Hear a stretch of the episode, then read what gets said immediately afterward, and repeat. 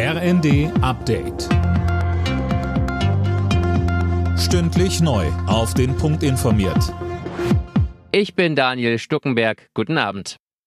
Das Rennen um Platz zwei bei der Berliner Abgeordnetenhauswahl ist doch knapper ausgefallen als zunächst gedacht. Das zeigt das amtliche Wahlergebnis. Silas Quiring, die CDU ist ja der klare Wahlsieger. Wie sieht's denn dann genau aus? Die SPD hat den zweiten Platz nur ganz knapp verteidigt und liegt 53 Stimmen vor den Grünen. Am Wahlabend hatte der Abstand noch 105 Stimmen betragen. Damit gibt's auch Klarheit für die gerade laufenden Sondierungsgespräche. Sollten SPD, Grüne und Linke weitermachen, dürfte Giffey auf das Amt der Regierung amtierenden Bürgermeisterin bestehen. Möglich wäre ja auch eine Koalition der CDU mit SPD oder Grünen. CDU-Spitzenkandidat Wegner will Ende der Woche bekannt geben, mit wem er sich Verhandlungen vorstellen kann.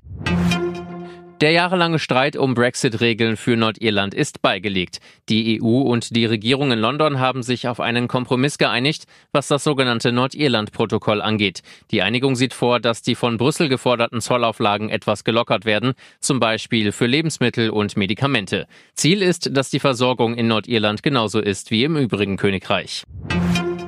Die Pläne von Ernährungsminister Özdemir, an kindergerichtete Werbung für Junkfood zu verbieten, sorgen bei Verbänden und in der Politik für gemischte Reaktionen. Alena Tribold fasst einige zusammen. Lob kommt unter anderem von der Deutschen Gesellschaft für Kinder- und Jugendmedizin. Auch die Deutsche Adipositas-Gesellschaft spricht von einem großen Wurf. Unterstützung bekommt Özdemir zudem von SPD-Gesundheitsminister Lauterbach.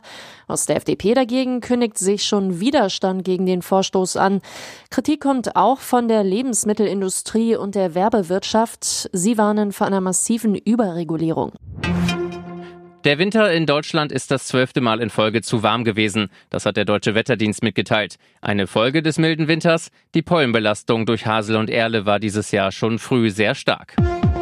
Alle Nachrichten auf rnd.de